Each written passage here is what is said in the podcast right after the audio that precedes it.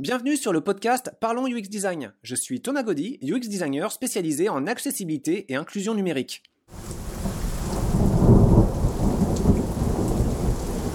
Salut tout le monde pour ce 104e podcast. Alors pour celui-ci, on va continuer à parler des relations entre jeux vidéo et animaux, et en particulier des animaux non humains.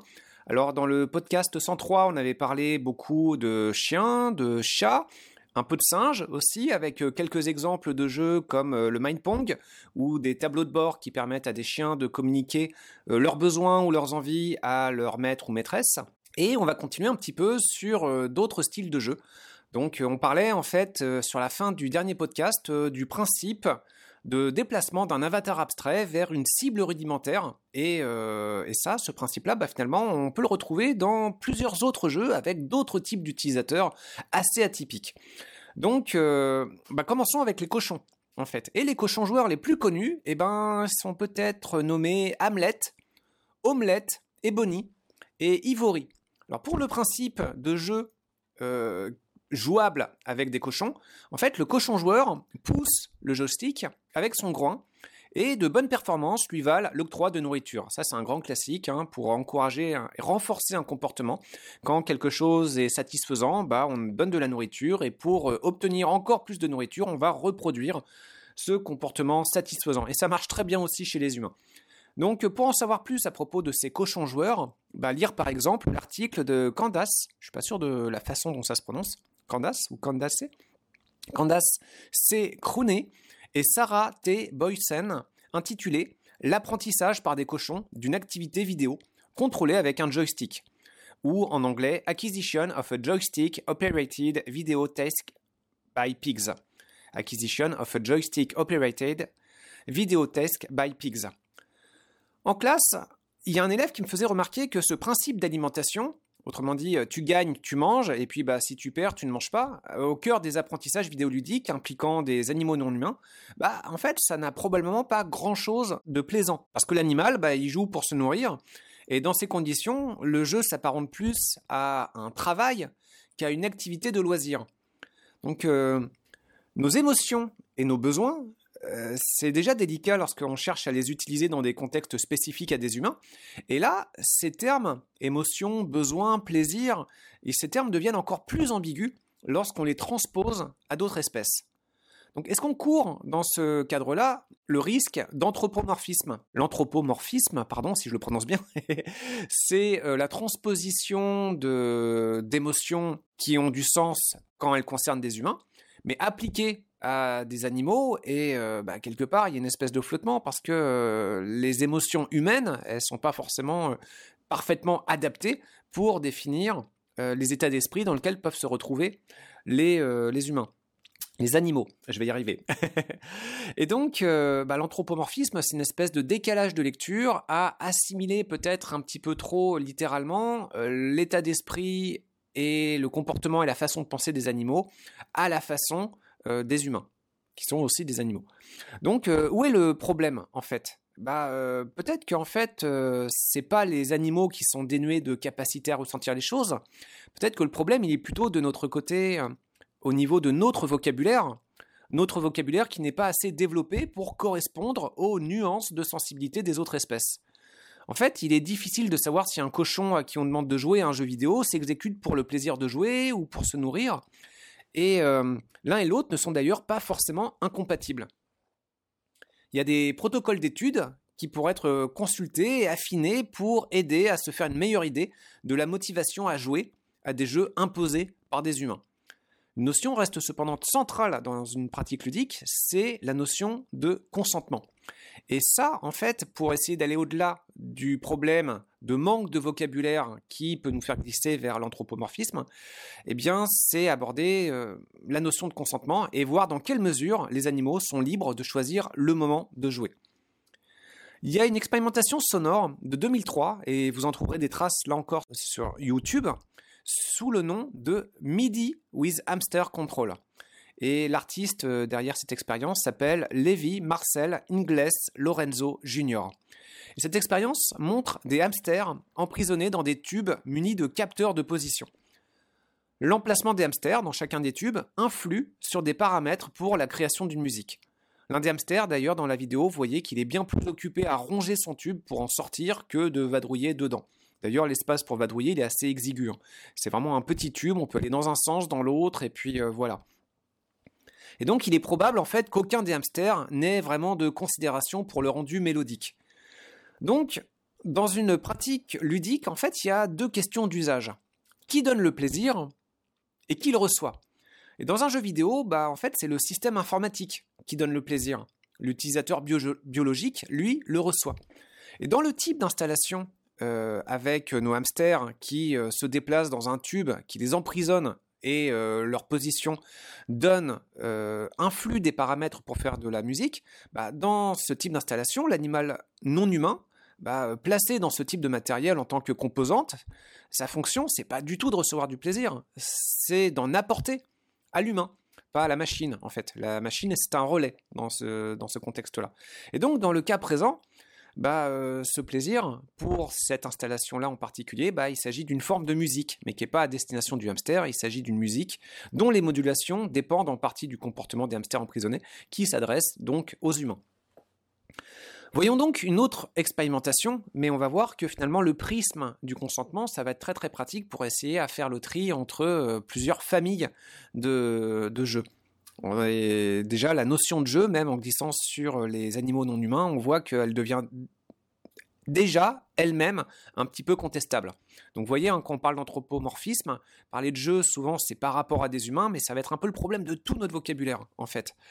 Donc euh, voyons une autre expérimentation de 2007, celle-là, celle-ci, je l'aime vraiment beaucoup. Elle s'appelle Metazoa Ludens et elle a été conçue par Adrian David Sheok et son équipe. Et elle aborde la question du consentement en présentant un jeu, alors attention, accrochez-vous, c'est un jeu collaboratif humain-hamster, où le joueur hamster a la possibilité de participer à la partie lorsqu'il le désire. Et ça, je trouve ça vraiment fort en fait, de considérer que euh, bah, dans le monde, il y a des chercheurs qui se sont dit qu'on allait faire un jeu collaboratif d'une part, mais vraiment avec le joueur hamster qui va pouvoir se dire tiens là j'ai envie de jouer et là j'ai plus envie de jouer et là j'ai envie d'y retourner et, euh, c'est tellement inspirant et il y en a pas tant que ça en fait des, expérimentations qui euh, qui sont sur cette base là. Alors comment ça se passe Metazoa Londons L'invention délirante en termes de matériel et de coût aussi propose de coupler la cage du hamster à une forme de dispositif dans lequel le rongeur peut gambader et rejoindre un abri mobile contrôlé par le joueur humain. Donc pour ça, regardez la vidéo, ça va être beaucoup plus clair. Et euh, la vidéo va pas montrer véritablement un jeu vidéo qui s'adresse au hamster. Pour le hamster, ça va plus être une espèce d'arène mouvante bizarre. Et c'est plus pour la partie humain, où on verra quelque chose qui s'apparente à un jeu vidéo, mais attention, un jeu vidéo, là pour le coup, euh, très expérimental, plutôt euh, bas budget et au potentiel ludique assez euh, a priori assez faible.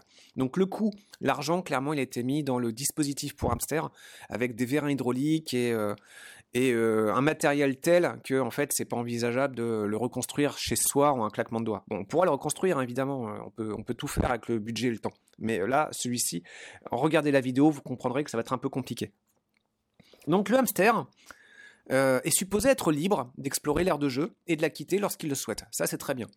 Deuxième point, le hamster n'est pas confronté à des écrans. Donc c'est vraiment le joueur humain qui interagit avec le hamster via des écrans.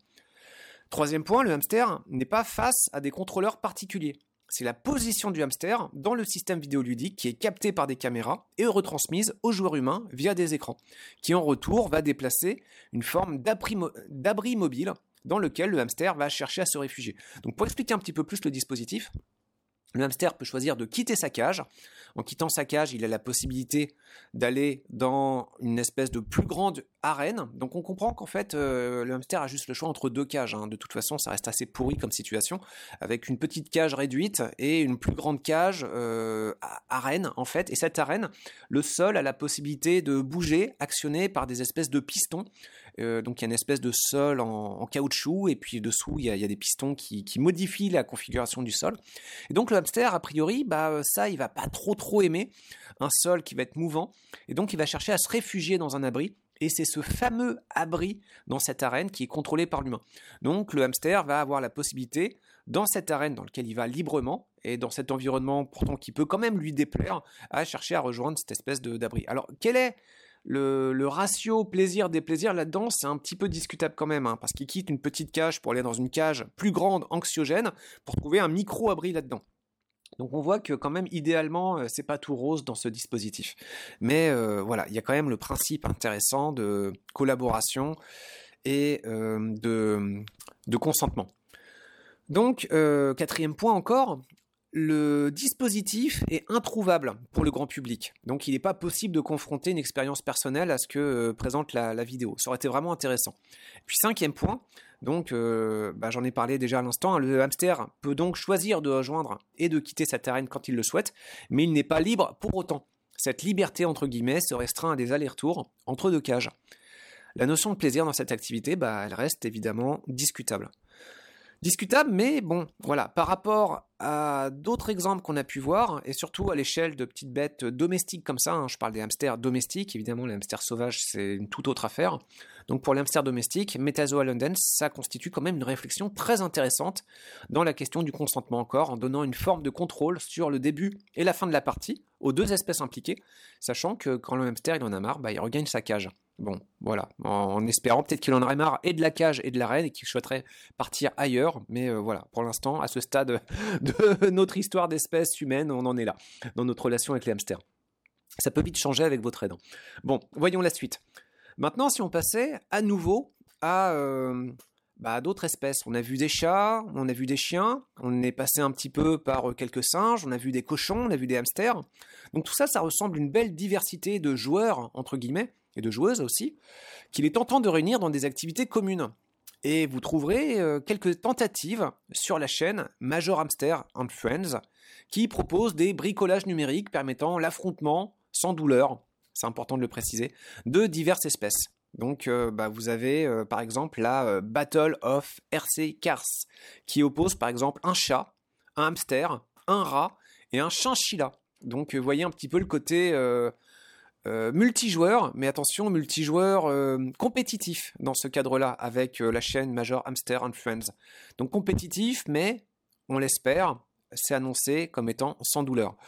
Donc comment ça se passe? Bah, On a donc ces différents pilotes, chat, hamster, rat et chinchilla, qui sont embarqués dans une cabine. Ces cabines bah, disposent de boutons pour piloter des engins télécommandés munis de pics et de ballons. Alors attention, hein, euh, il n'y a pas sur cette chaîne-là de gros processus d'apprentissage de dingue. Donc euh, clairement, aucun des animaux ne semble savoir ce qu'il fait là. Hein. Et les actions sur les panneaux de contrôle paraissent majoritairement aléatoires. Donc euh, bah, le combat est amusant pour certains humains. Mais encore une fois, la question pour les animaux impliqués, bah, c'est moins sûr en fait. Mais derrière, bah, on a vu avec euh, les chats et les chiens, on a vu qu'il peut y avoir des tableaux de contrôle, il peut y avoir euh, une compréhension un petit peu de ce qui se fait. On a vu que les singes sont en mesure euh, de communiquer sur des panneaux de contrôle, de conduire des voitures. Et donc, il pourrait y avoir une compréhension un petit peu de ce que des boutons sur un panneau de contrôle feraient. Et donc là, c'est drôle, c'est qu'on a un espèce de jeu compétitif, interespèce, où euh, les animaux euh, balancent des commandes de façon totalement aléatoire. Donc on a le dispositif, mais là il manque l'apprentissage. Et dans d'autres cas, on a l'apprentissage, mais il manque le dispositif. Donc pour les game designers qui cherchent euh, des concepts innovants, bah voilà, bon, faut quand même trouver le protocole d'apprentissage pour que les animaux puissent se sentir à l'aise à comprendre un peu ce qui se passe. Faut aussi un bon stock de nourriture et puis aussi une bonne considération éthique pour que tout ça se fasse quand même euh, pas trop euh, dans la contrainte non plus, hein, c'est pas évident. Donc voilà, ça c'était pour la chaîne euh, de Major Hamster Friends. Et puis bah ça renvoie encore à la question du consentement, puisque là on a le, des, animaux qui sont placés bah, a priori contre leur gré dans une cabine et ils savent vraiment pas ce qu'ils font là. Donc encore une fois un plaisir pour les humains dans ce cas-ci. La question du consentement, elle est plus facile à aborder avec des espèces particulièrement mobiles, en fait. Bah oui, parce que euh, là, une espèce mobile, l'animal a envie d'y aller, il y va. Il n'a plus envie d'y aller, il part. Donc euh, c'est pratique. Et la prise en compte de la vélocité de ces espèces, bah, ça peut aider à travailler sur l'acceptation à jouer. Depuis 2009, il y a l'artiste musicien Céleste Boursier Mougenot en 2015 qui propose de réunir des dizaines d'oiseaux face à des guitares électriques en guise de perchoir. Donc en termes de mobilité, en fait, les oiseaux, évidemment, ils mettent, euh, le paquet. Et donc, évidemment, bah, euh, sur cette notion de consentement, c'est très très bien d'avoir finalement un exemple d'expérimentation qui permette de les étudier. Donc comment ça se passe pour euh, l'artiste musicien Céleste Boursier-Mougenot? Bah, En fait, le principe est assez simple. Les oiseaux vont et viennent sur les instruments et ça génère une forme de musique. Les oiseaux, ils sont un peu plus libres de leur mouvement, hein, considérant tout de même qu'ils sont, lors des expositions, toujours en captivité. Cependant, les retours de nombreux visiteurs qui euh, ont été voir ces expos, bah, ils ont tendance à plaider en faveur de bons traitements qu'auraient reçus les oiseaux. Soins médicaux, nettoyage des lieux, incitation à rendre la présence des humains assez peu stressante en essayant d'espacer les visites et puis en respectant un petit peu euh, des périodes de calme pour les oiseaux. Donc la démarche euh, globale semble plutôt respectueuse. Bon, ça n'empêche pas de la bonifier, mais euh, déjà, il y a une bonne considération sur le bien-être animal, et ça, c'est quand même un très bon point. Il existe d'autres formes de jeux numériques impliquant d'autres espèces animales mais avec la notion de consentement qui devient de plus en plus problématique. Pour ces questions-là, bah, on verra avec euh, des cafards, on verra avec des insectes, et on verra qu'on glissera euh, dans des choses un petit peu plus, euh, un peu plus sombres en fait. Hein. Finalement, au fur et à mesure qu'on s'éloigne des animaux qui nous ressemblent, bah, on a de moins en moins de considération, et puis on peut de plus en plus se verser dans des formes de souffrance infligées pour ces autres espèces. Et ça, ce sera pour une troisième partie de ce podcast, et on commencera avec un Pac-Man mais euh, adapté pour euh, des cafards. Donc euh, ça, on en parle la semaine prochaine. Voilà, j'espère que ce second podcast sur les jeux vidéo et plus largement jeux numériques et encore plus largement des activités euh, plus ou moins plaisante pour différents publics euh, avec les utilisateurs les plus atypiques vous auront plu. Euh, ça ouvre vraiment plein plein de perspectives de design et surtout avec des enjeux communicationnels vraiment fantastiques. Moi je suis passionné par ces questions-là. Attention, hein, j'ai pas fait de recherche très approfondie, il y a plein plein de choses à creuser. C'est juste des points d'arrimage et si vous étiez intéressé et que vous creusiez par vous-même, vous trouveriez plein plein d'autres exemples à coup sûr. Et dans ce cas-là d'ailleurs, n'hésitez pas à me les partager parce que je serais vraiment très très intéressé à voir ce que vous pourriez, vous, de votre côté, euh, euh, trouver comme expérimentation interespèce. Merci encore, à bientôt, salut Merci d'avoir écouté ce podcast. Je vous invite à vous abonner pour ne pas rater les prochains épisodes. Si vous voulez en savoir plus sur moi, je vous invite à consulter mon profil LinkedIn, Thomas Gaudy, T-H-O-M-A-S, G-A-U-D-Y. Si vous souhaitez de l'accompagnement pour implémenter ces notions et ces outils dans vos équipes et vos projets, vous pouvez faire appel à mes services de consultant en UX design. Il vous suffit de me contacter via mon profil LinkedIn. Au plaisir